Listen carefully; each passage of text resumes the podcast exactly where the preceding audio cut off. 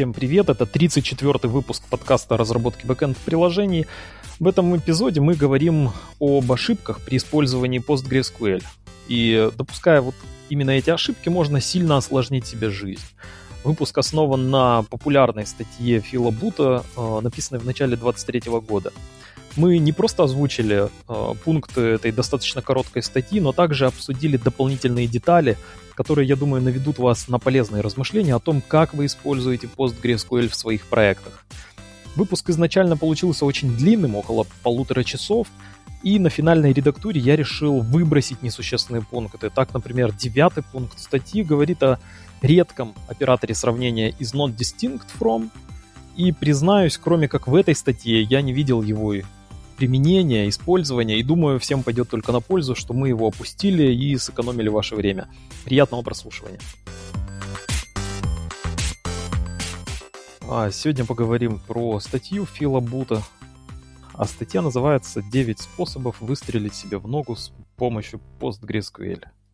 И я попробую в этой статье не в виде монолога, а, наверное, в виде диалога, то есть э, мы можем с тобой подискутировать и э, аргументированно согласиться или не согласиться с автором по каждому из этих пунктов. А, ну и первый пункт — это м, оставить значение workmem по умолчанию. А, перед тем, как, в принципе, обсуждать это, нужно понять, а что такое, а, что это значение конфигурирует. Ну, у нас в Postgres на самом деле достаточно много крутилок, которые могут повлиять на работу базы данных. Ну и среди ключевых часто упоминается workmem, то есть это рабочая mem, memory, память.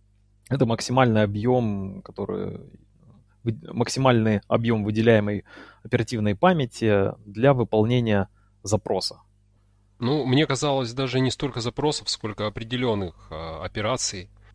Определенных операций, абсолютно Для сортировки, точно. насколько я помню, например. А, если вдруг мы решим сделать, например, сортировочку или join, причем только тот join, в котором а, не nested loop join, а, например, hash join, когда нужно создать хэш-таблицу и сджойнить две таблички по этой хэш-таблице. Или merge join, когда нужно отсортировать сначала данные, а потом происходит... Э, Короче, там, где участвует сортировка. А, там, где нужна сортировка, да, то есть тебе нужна какая-то экстра память, чтобы какие-то метаданные хранить. Или, например, там вот в случае merge join, ой, в случае hash join, а там создается такая хэш-таблица, а, э, тоже выделяется дополнительная память и используется, соответственно, вот этот параметр, он влияет, а сколько этой памяти может быть выделено. Ну и если ты используешь explain, то explain analyze и buffers – то ты увидишь, э, скорее всего, такой признак, э, как memory usage, и там будет как раз написано, если вдруг у тебя какой-нибудь hash join, а он происходит, если ты, например, joinишь две большие таблицы, а, тогда там, скорее всего, ты увидишь э, вот это как раз количество а, мегабайт, килобайт, которые были выделены на вот эту таблицу. Или какие-то сортировки тоже можно увидеть сколько памяти было использовано. По умолчанию это значение 4 мегабайта. И э, не совсем понятно, это много, мало. Но имеет смысл там подкрутить. То есть э, подумать над тем, чтобы подкрутить. А как это понять, нужно делать explain analyze и анализировать запросы. В принципе, собирать статистику. А если у вас, например, какие-то запросы, которые выполняются долго, тогда мы залазим и смотрим, что это за запросы, почему они выполняются Есть другой способ. долго. Э, он более простой. Просто следовать рекомендациям. Я всегда ставлю, например, по рекомендации 32 мегабайта каждый раз, когда запускаю Postgres. И... Эм, то есть тут важно еще, еще... не а, поставить слишком большое значение. То есть 4 мегабайта понятно, что для современных систем, для современных компьютеров это, наверное, слишком мало. Но при этом, если ты слишком большим его сделаешь, то получается каждый, например, процесс, который выполняет сортировку, будет там выделять для этой сортировки, например, там 250 мегабайт, например. Тебе нужно на самом деле анализировать э, состояние твоей базы данных. На самом деле запуститься с дефолтным значением workmem в 4 мегабайта тоже вполне себе нормально. То есть э, вдруг у тебя ну, там по индексам все запросы, джойнов очень мало, а, а если ты джойнишь, то ты джойнишь аккуратно и небольшие порции, тогда а сортировки ты делаешь тоже как-то очень филигранно, ну то есть учитывая а, свои данные. А, то, в принципе, ты можешь и уместиться в эти 4 мегабайта. И тут нужно смотреть за самой базой данных. То есть э, есть, например, такие продукты, как PG Badger а, или PG Analyze. Он проприетарный, стоит каких-то там денег. PG, PG он бесплатный, это open source продукт. А, можно себе его настроить и смотреть как раз, держать руку на пульсе. И э, вылезаешь ли ты за пределы или нет. Чаще запускать Explain Analyze, смотреть, э, на используемую память. И самое интересное, что э, ты можешь дефолтом запуститься, но ты знаешь, например, что вот у меня есть один запрос, который очень медленный. И ты можешь специально вот для конкретной сессии или транзакции, ты можешь установить значение э, workmem. То есть ты можешь прям в коде там, что я знаю, что у меня вот этот селект конкретно он большой, или там джойны требуют много э, оперативной памяти, тяжелый запрос ты можешь установить через set а, значение workmem для сессии или даже для транзакции. То есть есть э, у set два конфигуратора, то есть это session, это для сессии, то есть ты подключился, и во время, на время подключения у тебя а, это значение будет установлено, либо это значение local, это значит, что до конца выполнения транзакции у тебя будет это значение а, иметь силу. В, общем-то, в целом, с этой рекомендацией я готов согласиться, а, но наполовину. То есть можно стартануть а, с значением по умолчанию, но если ты хорошо знаешь, что ты делаешь, ты знаешь, что я делаю все запросы, которые я э, выполняю, я проверяю их на Explain Analyze, я понимаю, как работает планировщик. Тут интересный такой момент, что по мере того, как я закапывался, я на, а, в обсуждении обратил внимание на один ценный комментарий, как мне кажется, что дело в том, что планировщик, он принимает решение, а как правильно выполнить тот или иной запрос. И вот когда join, например, происходит, он же сам планировщик, то есть ты никак не можешь повлиять на какие алгоритмы, на алгоритм. Их существует три. А, то есть там nested loop, это как вложенный цикл, там hash join и merge join хэш это с помощью хэш-таблицы, мердж это с помощью сортировки. Есть классное видео в шоу-нотах, я специально оставлю ссылку на видео, которое э, классно там автор показывает, он достает игральные карты и говорит, вот у меня две колоды, я хочу их сджойнить. И показывает прямо вот на пальцах эти работу этих алгоритмов. Супер наглядно, прям рекомендую посмотреть. И планировщик принимает решение на основе статистических данных. То есть Postgres знает примерно, какие у вас данные, и что вы собираетесь делать, и на основе статистики он принимает решение, какой алгоритм использовать для выполнения того или иного запроса. И тут интересный момент, что э, на больших данных, когда у тебя данные меняются, у тебя может вдруг внезапно все было хорошо, но потом планировщик решил, что вот для конкретно вот этих данных, уч- учитывая их статистику, стоит поменять план выполнения запроса и происходит провал по производительности. Ну, достаточно интересная такая ситуация. Лично я не сталкивался, а возможно и сталкивался, но не обращал внимания из-за отсутствия какой-то вот такой серьезной нагрузки, а, из-за смены работы, а, смены плана выполнения запроса. Ну хорошо, здесь э, понятно, то есть э, а, автор рекомендует не оставлять значение workmem по умолчанию. Я считаю, что это можно сделать, но не забываем чаще анализировать Э, выполняемые запросы, смотреть Explain Analyze. Честно говоря, после вот конкретно этой статьи она меня в большей степени побудила к тому, чтобы сделать э, такую ревизию моих проектов активных э, и проанализировать, а как там выполняются запросы, а все ли у меня в порядке с их производительностью. Второй пункт – это э, такой более дебатируемый пункт. И в комментариях, э, и внутри у меня внутреннее ощущение, что э, не стоит быть настолько уж радикальным. Э, автор в своей статье говорит о том, что э, не стоит переносить логику приложения в функции PostgreSQL или в хранимые процедуры. Я, в принципе, поддерживаю. Мне нравится эта рекомендация. Мне кажется, хранимые процедуры, у них есть э, проблемы, их сложно тестировать, их э, сложнее менять, чем, например, если у тебя та же самая логика прописана на твоем языке программирования. То есть ты как-то ну, это более гибкий подход. Ты можешь легко продебажить, э, легко протестировать, что-то быстро поправить. Все-таки, когда ты логику своего приложения хранишь в виде там, может быть, процедур или каких-то там функций на самом бэкэнде, принципе, можно же приложение написать э, и в самом Postgres. То есть написать там множество функций и вызывать их из своего э, приложения. Можно же и так поступить. А, я тебе больше скажу, что я даже работал в телекоме, там Oracle, база данных была. А, и, наверное, есть до сих пор. И, в общем-то, там приложение написано чуть больше, чем полностью в самой базе данных. То есть это хранимые процедуры, всякие триггеры и так далее. Но мне больше нравится подход, мне кажется, он проще. То есть если можно без этого обойтись, без э, хранимых процедур, то я бы обошелся без них. Если прям такая ситуация, что без них невозможно обойтись, то есть это скорее такое более сложное, я это воспринимаю вот в своей иерархии по сложности решений, для меня это как более сложное, менее гибкое, поэтому к нему стоит прибегать не сразу, а когда возникает э, какая-то ну, серьезная задача. Я тоже добавлю здесь, э, в моем понимании, а, э, среди недостатков ты правильно выделил, как мне тоже, с тобой полностью согласен, это меньшая гибкость. То есть тебе сложнее вносить правки в код.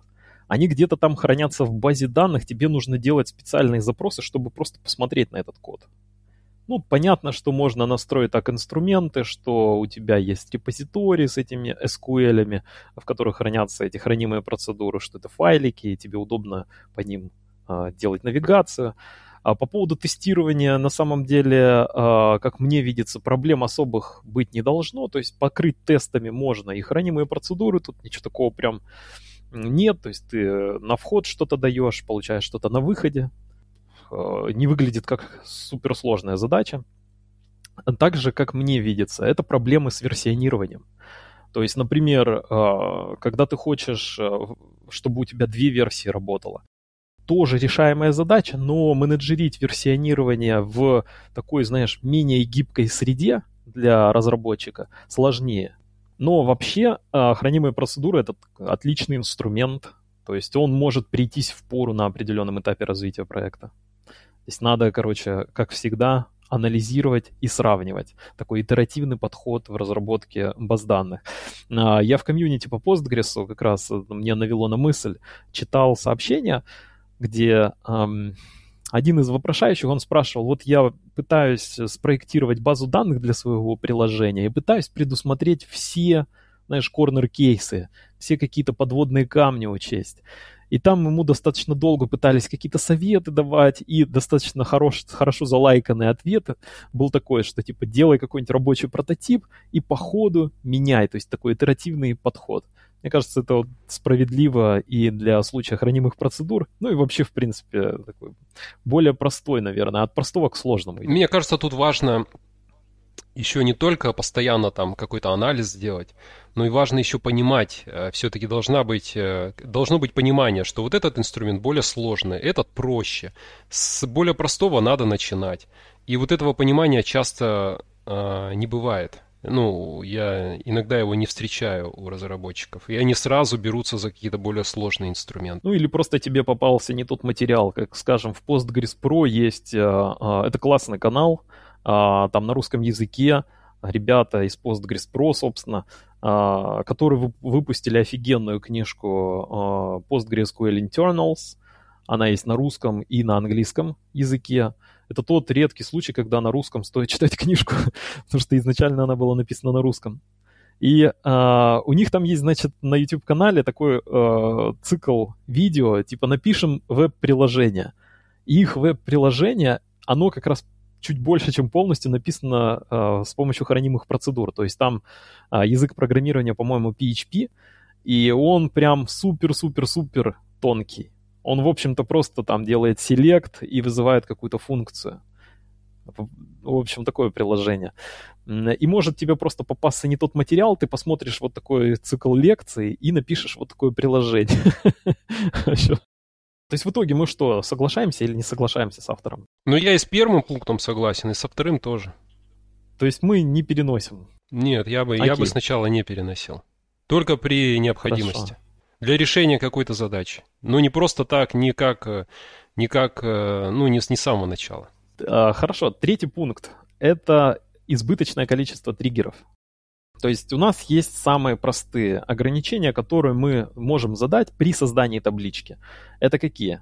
Ну, мы знаем, это, например, not null, да, что поле не может быть, э, иметь значение, неопределенное значение, то есть null.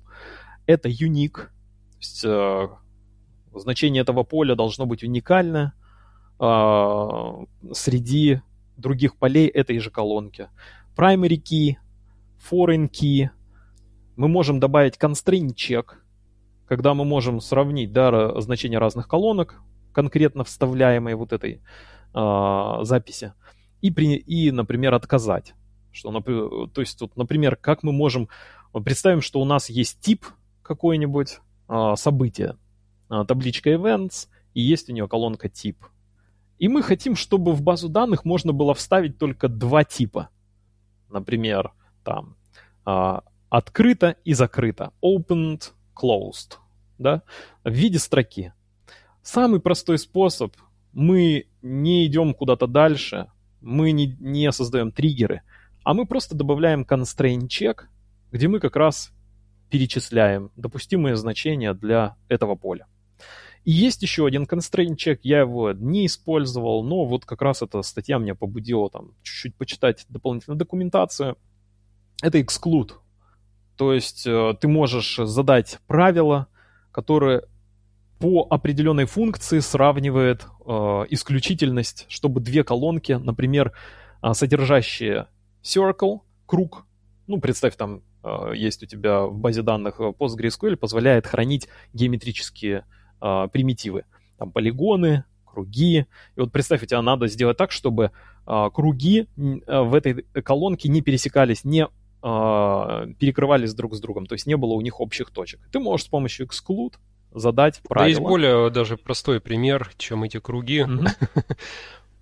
Да представь, у тебя, ты пишешь приложение, у тебя там, не знаю, а, какой-то есть врач, а, к которому можно записаться на прием, и время а, начала и время конца приема нового пациента не должны пересекаться с теми то же самое, да. То да, есть да, ты можешь, есть э, это например. чаще всего, что угу. я встречал, ты можешь благодаря эксклуду задать уникальные диапазоны. Вот благодаря unique constraint ты можешь задать уникальные какие-то значения в колонке, а, а вот, угу. вот ты, допустим, хочешь задать уникальный диапазон.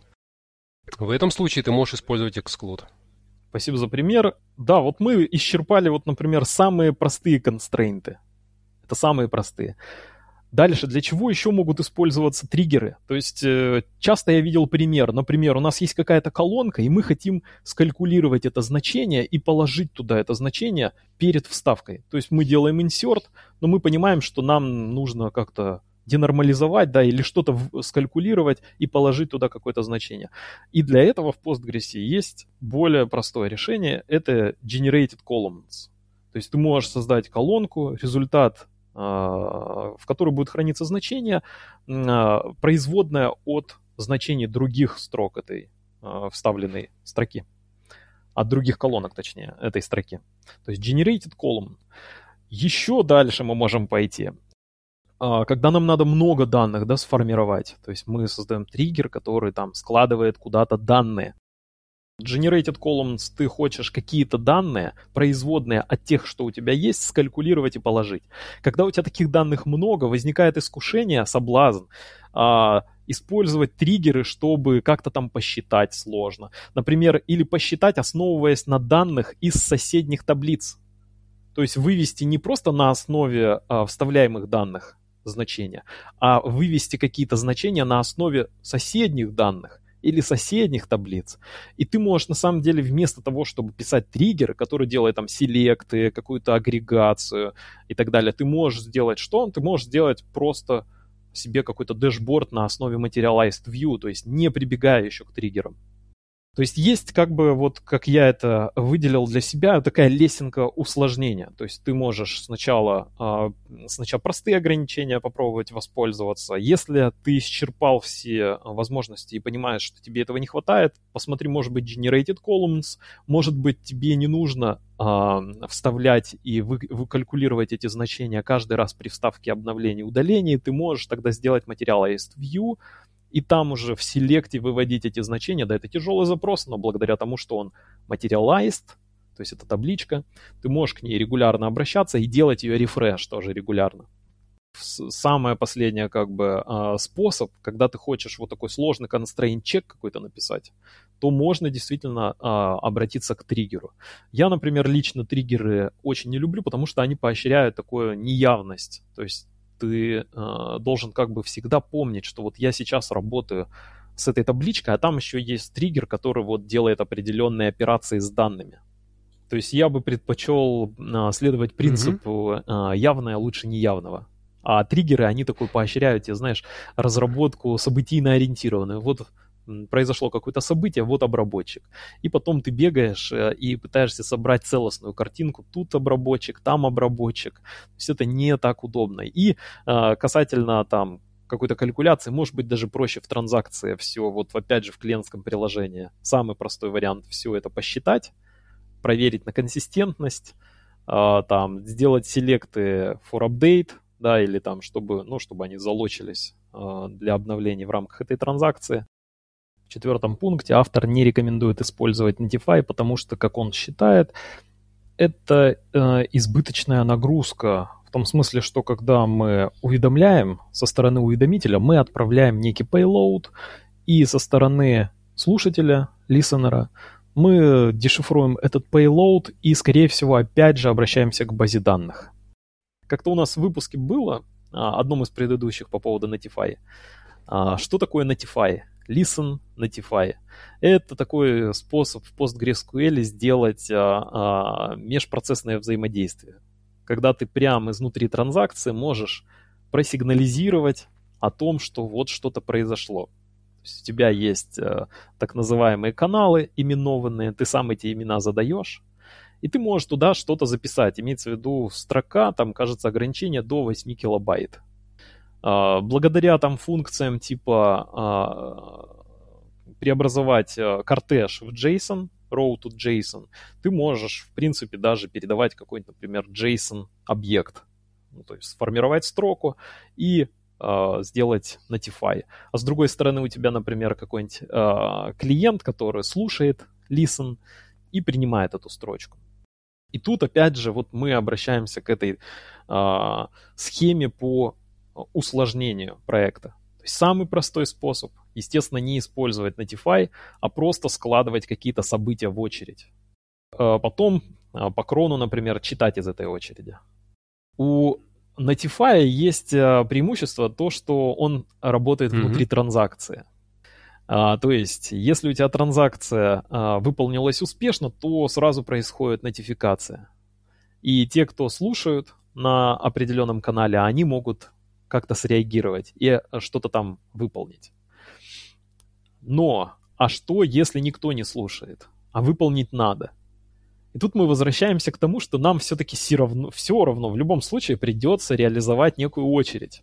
Поэтому лучше рассмотреть прямо вот сразу на старте вариант, когда тебе в любом случае нужно а, куда-то сложить эти данные, о которые ты хочешь отправить, э, уведомление какое-то сделать, и потом а, вычитывать по крону, например, из, из, этих, а, а, из этой очереди и как-то обрабатывать. И как с развития, например, вдруг тебе надо действительно иметь возможность моментально уведом, уведомить слушающих о том, что произошла транзакция или какое-то событие, ты хочешь об этом уведомить изнутри транзакции. Ты в качестве следующего шага можешь добавить Notify.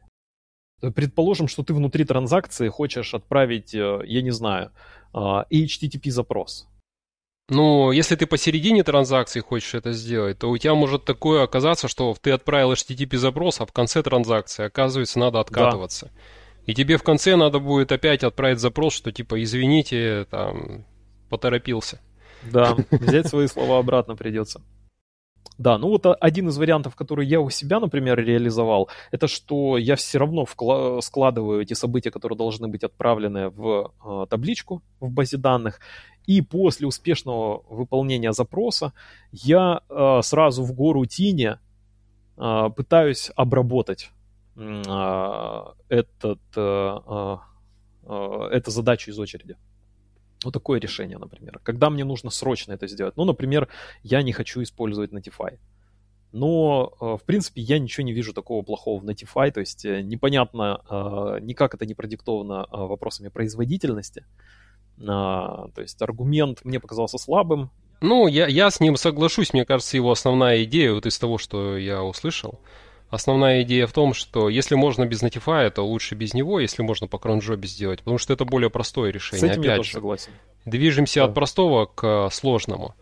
Но когда нужна прям быстрый, быстрый отклик системы, когда нужно быстро кого-то оповестить, то тебе тогда придется... То есть даже если у тебя там одна секунда задержки, э, это недопустимо, угу. то да, тебе придется тогда что-то вроде Notify использовать. И, кстати, я хочу порекомендовать все же обратиться к этой статье, а, глянуть в шоу-ноты, если вы хотите посмотреть на пример, как сделать супер простую очередь и как из нее читать задачи так, чтобы в случае конкурентного доступа к этой очереди задач у вас все было хорошо. То есть там как раз э, пример с э, выборки с э, for update и skip locked. То есть так, э, как, как правильно выбирать из этой очереди задач, если вдруг у вас несколько а, запустилось э, крон задач. То есть там буквально два запроса, и вы поймете суть. Хорошо, а здесь, в принципе, наверное, я соглашусь, потому что сам я не использую Listen Notify. Я знаю про эту возможность. В Go PGX, например, он предоставляет а, возможность использовать Listen Notify. Там есть все достаточные примитивы для этого. А, поэтому, наверное, я соглашусь. Мне проще сделать э, уведомление, то есть я чувствую больше гибкости, когда это делаю в Go. А, но я, кстати, добавлю э, к предыдущему пункту, к четвертому, э, пока мы далеко не убежали, что есть группа приложений, вот э, мы, наверное, в одном из следующих подкастов расскажем про это, где у тебя, кроме базы данных, в общем-то, практически ничего нет. Представь, что у тебя есть база данных, ты туда загружаешь данные, а потом анализируешь. Ну, такое-то э, бизнес-аналитики условные, они примерно этим занимаются. И тогда ты хочешь как-то взаимодействовать с внешним миром, там, сообщать о том, что какие-то данные были вставлены, и писать... У тебя нет приложения, в принципе, ни на Go, ни на чем. Там есть какое-то приложение, которое там конвертирует в CSV, и ты с копи загружаешь это все в базу данных, а потом делаешь селекты и просто как редон для анализируешь эти вставленные данные позже. А, так вот, э, в этом случае, наверное, можно рассмотреть, вот знаешь, как база данных, как, собственно, приложение, которое может испускать какие-то сигналы, а клиенты подключаются и слушают, что там происходит в базе данных. Как, знаешь, такое простое решение. Ну, хорошо. Следующий пункт это а, неиспользование explain analyze на реальных данных. И здесь я, в принципе, долго не буду задерживаться. Я полностью согласен. То есть э, с тем, что надо использовать explain analyze. А, причем эта статья и внимательное погруж... погружение в комментарии, в чтение самой этой статьи, размышления над ней, они мне побудили чаще использовать explain analyze, я как-то больше сконцентрирован на Go-коде. База данных, я понимаю, что это главная часть, там, core часть, но не так часто я все равно запускаю этот explain analyze. Буду делать это значительно чаще. Шестой пункт. А, предпочитать, чтобы выстрелить себе в ногу с помощью PostgreSQL, нужно предпочитать CTE а, под запросом. То есть э, вместо того, чтобы написать subquery, всегда пишем CTE. И это, э, скажем, использование типа CTE это плохо. А, почему? Потому что результат выполнения CTE, он складывается в а, память, а, которая ограничивается тем же самым workmem. И а, по этим результатам не работают индексы. То есть ты не можешь эффективно джойнить, например, данные. Но э, фишка в том, что начиная с 12 версии э, происходит так называемый инлайнинг. То есть э, Postgres может понять, что можно сети твой преобразовать в subquery, А если это subquery, то он, ну, как бы просто под запрос. А, соответственно, индексы все будут работать. А, и производительность будет а, достаточно хорошая. Поэтому сильно бояться использовать э, сети не стоит, если вы сидите на Postgres 12 версии или старше. Потому что Postgres, в отличие от более старых версий, планировщик может понять, что можно преобразовать запрос, преобразовать его так, что производительность будет достаточно э, хорошая. Но опять же, все нужно смотреть с помощью Explain Analyze. А, я э, также размещу в шоу-нотах а, ссылочку на доклад Амазона. Ну и в первую очередь стоит, наверное, обратиться к документации. Но тем не менее, доклад сам, а, с Амазона по поводу того, как, э, в чем различие планировщика касательно сети а, до 12 версии и начиная с 12 версии. Тема на самом деле немного запутанная, но в целом вывод для себя можно сделать такой, что на более свежих версиях Postgres бояться сильно не стоит в сети. Окей? Угу. А, седьмой пункт. А, использование рекурсивных сетей для а, критически важных а, запросов. Но, опять же, а, сети нам позволяет... А, то есть это то, что он не да, советует да, это не делать. нужно делать. Он советует не использовать рекурсивные сети. Автор да, тут статьи. может всегда путаница mm-hmm. возникнуть. Спасибо, что ты меня поправил.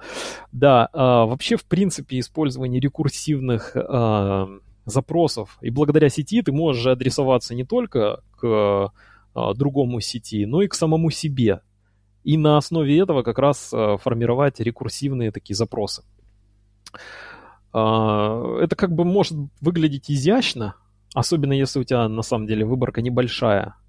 Но в целом для меня, например, выглядит так, что использовать рекурсию в базе данных, э, в запросах, селектах. Это, по-моему, чересчур. Намного лучше сделать денормализацию. Собственно, об этом автор статьи пишет, что если у вас есть возможность сделать такую денормализацию, что вы можете избежать рекурсии, то лучше прибегнуть к этому способу. Да, это надо проверять. Но я бы, допустим, если бы у меня, допустим, а, какие-то данные были иерархические, то я бы в первую очередь попробовал все-таки рекурсию, так как я читал, что вроде как она в современном а, Postgres работает достаточно быстро. Вместо каких-то других а, способов, а, когда ты ну, просто пытаешься создавать дополнительные структуры данных, вроде, помнишь, мы обсуждали nested sets, угу, да. положим. И может оказаться, что все-таки рекурсия будет работать и быстрее, и она как бы проще. То есть это ты используешь э, инструменты самого Postgres, а не пытаешься создавать какое-то свое решение. Поэтому я все-таки, э, если я согласен, что можно так, наверное, задизайнить базу данных, что можно там внести э, какие-то простые изменения и избежать рекурсию, возможно. Если, если так, то, конечно, я поддерживаю. Но если ему придется если тебе, например, придется для того, чтобы там делать выборку, создавать какие-то там свои структуры данных, nested sets, например, какие-то дополнительные таблицы, там left column, left value, right value, потом прописывать логику, то есть довольно такое сложное решение, то я бы все-таки попробовал использовать то, что предлагает э, Postgres. А потом, э, если, этого, если это слишком медленно выполняется, тогда я бы посмотрел э, в сторону других решений.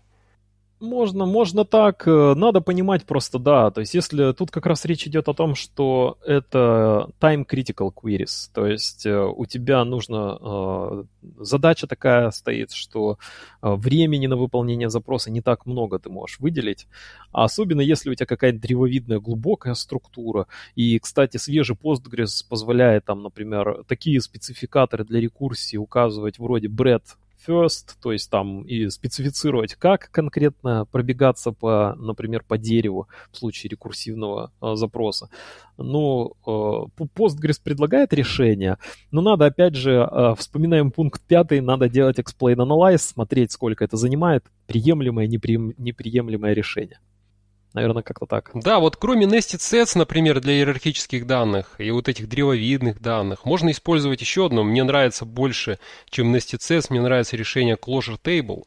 Но во всех этих решениях, в общем, ты э, создаешь как бы э, ну, дополнительные таблицы, у тебя дополнительные колонки, дополнительные данные. Если, например, ты готов к тому, чтобы много писать, в эти обычно там избыточных данных э, достаточно много, особенно вот э, твой последний вариант, там, closure table, да? Closure да, table? Да, да. То есть у тебя избы... очень большое количество избыточных записей. У тебя возникает избыточность. Ну, это То есть при я записи, хочу сказать, а что... при чтении, как у тебя все быстро будет работать. При чтении... Э, вот я хочу сказать как раз, что не факт. Э, потому что когда у тебя больше данных, когда у тебя просто очень много данных, то у тебя и селект может тормозить, и а, особенно если у тебя ты по правилам каким-то должен делать вставки, то, естественно, у тебя инсерт основан на селектах и там... Ну, короче, а, чем больше данных, тем, возможно, запросы будут выполняться медленнее. Поэтому я бы все-таки... То есть здесь нет такой однозначного, а, однозначного ответа. Вот возьми Closure Table, и это решит все твои проблемы. Тут опять же какой-то баланс, и поэтому я подход, считаю, что да. вот проще всего все-таки сначала воспользоваться рекурсией, а если этого недостаточно, то ты дальше а, как бы смотришь другие, ищешь другие решения. Следующий пункт. Это не использовать индексы, не создавать индексы для а, колонок с foreign key.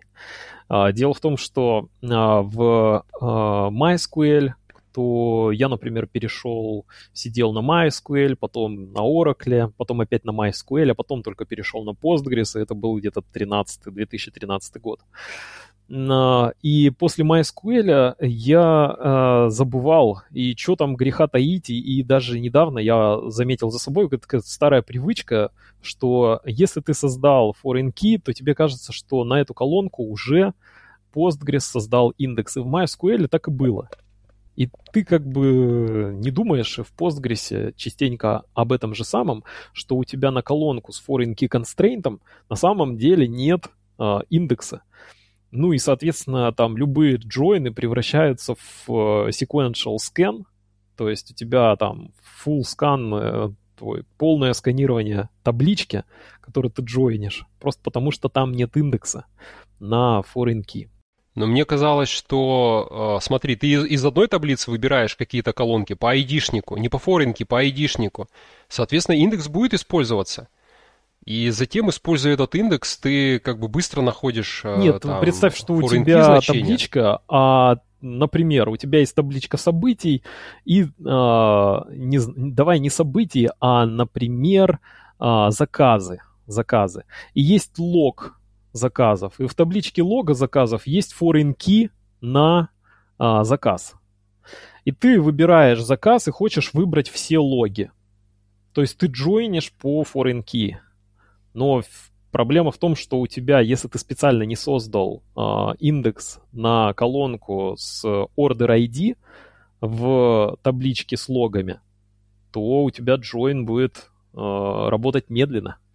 Скорее всего, у тебя будет какой-нибудь хэш join, а, у тебя будет достаточно много памяти потребляться, и, в принципе, это будет работать медленно. Да, я тут еще раз акцентирую внимание а, на том, что, возможно, а, вы также сделаете каскадное, например, удаление, да, а, то есть у вас и нету, например, этих джойнов, то есть ты в реальности не используешь а, foreign key для того, чтобы что-то там заджойнить, да, а, угу. но у тебя, например, есть каскадное удаление или там каскадное обновление, а оно будет использовать поиск по а, этому foreign key, ну, то есть у тебя, например, там родительская а, удаляется запись, ну и, соответственно, ты хочешь а, что-то сделать с дочерней, то ли удалить, то ли там set null сделать, ну и тебе надо ее найти. Тут, тут я, бы, я бы упростил все и свел к тому, что если по foreign key вам нужно будет по этой колонке что-то делать, искать, да то есть, если надо искать, если надо э, там какие-то операции поиска делать, тогда надо сделать индекс. Но это не факт, это не обязательно. Вот, допустим, в моем случае таблица orders и есть колонка client ID, foreign key. И э, как бы, ну, я, я вот э, в, в таблице orders по client ID я, например, не буду искать. Я точно знаю, что по этой колонке я никогда по client ID не буду, например, искать. Ну, например. Угу. То есть это да, да, да. Так, такой э, А плюс А-а-а. в дополнение к этому, если у тебя есть э, анализ логов, медленных э, запросов, то даже если ты поменяешь свой код и начнешь искать и делать какие-то джойны, то ты быстро об этом узнаешь, ну или у тебя там ляжет приложение.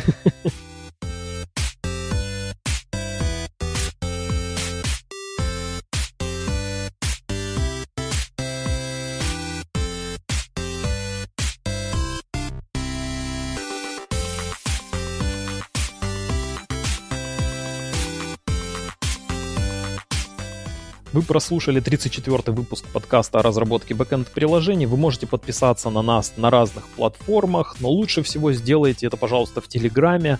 Там выпуски выходят оперативнее всего. Так, например, в Яндекс Музыка, к сожалению, так получилось, в новогодние праздники не а, агрегировала данные с нашей RSS-ленты, я не знаю почему, и выпуски а, появились только спустя выходные, в празд... Э, праздничные дни мы выпускали эпизоды, но на Яндекс Музыке они не появлялись. Поэтому, если вы хотите оперативно получать информацию о свежих эпизодах, то подписывайтесь в первую очередь на наш телеграм-канал. До встречи через неделю.